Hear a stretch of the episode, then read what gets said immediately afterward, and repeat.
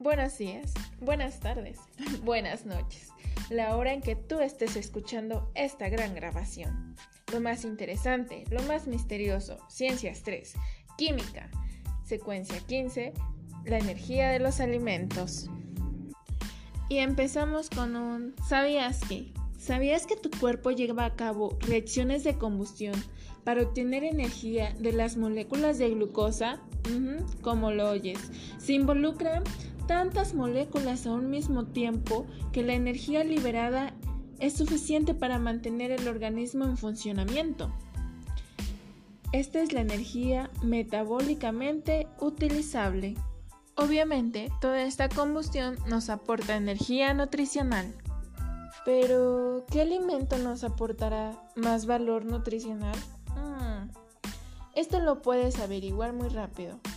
Puedes irte a tu libro de ciencias química en la página 119 o en el link que está en tu cuadernillo, en la sesión 6 y 7.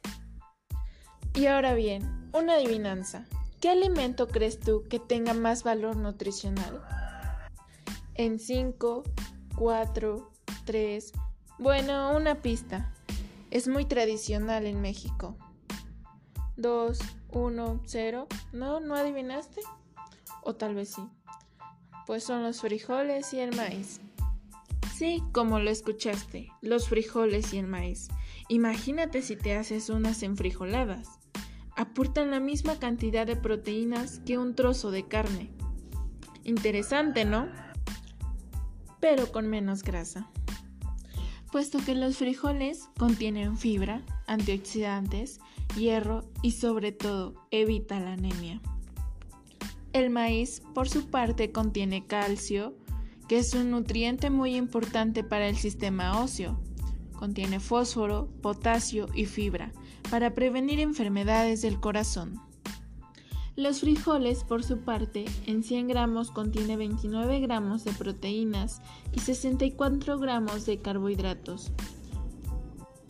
El maíz, en 100 gramos, Contiene 7 gramos de proteínas y 47 gramos de carbohidratos. Ahora te das cuenta, los frijoles y el maíz aportan suficientes proteínas y minerales para estar sano y fuerte. Hacemos una pausa y regresamos de comerciales. Este es un bolsillo. Este es un bolsón.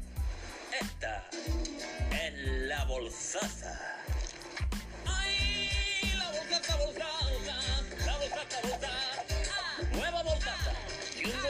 Ni un montón. A un. Su amigo imaginario saca lo mejor de ella. Un cachorrito también.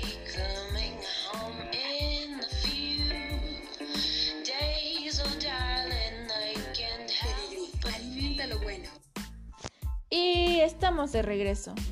Y ahora Calcula qué valor nutricional tienen los alimentos que comiste hoy, tal vez en el desayuno, la comida o la cena.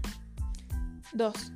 Calcula qué valor nutricional contiene una ensalada que tenga jitomate, nopal, chile mm, y puedes agregar algún otro alimento.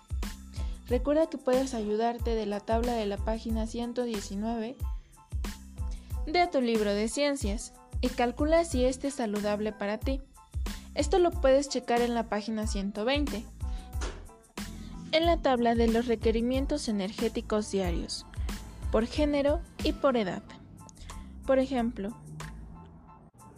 yo estoy entre los 19 y 30 años. Por lo tanto, debo consumir entre 1650 a 2550 kilocalorías. Pero ojo, solo puedes saber si es saludable para ti sumando lo que es el desayuno, la comida y la cena.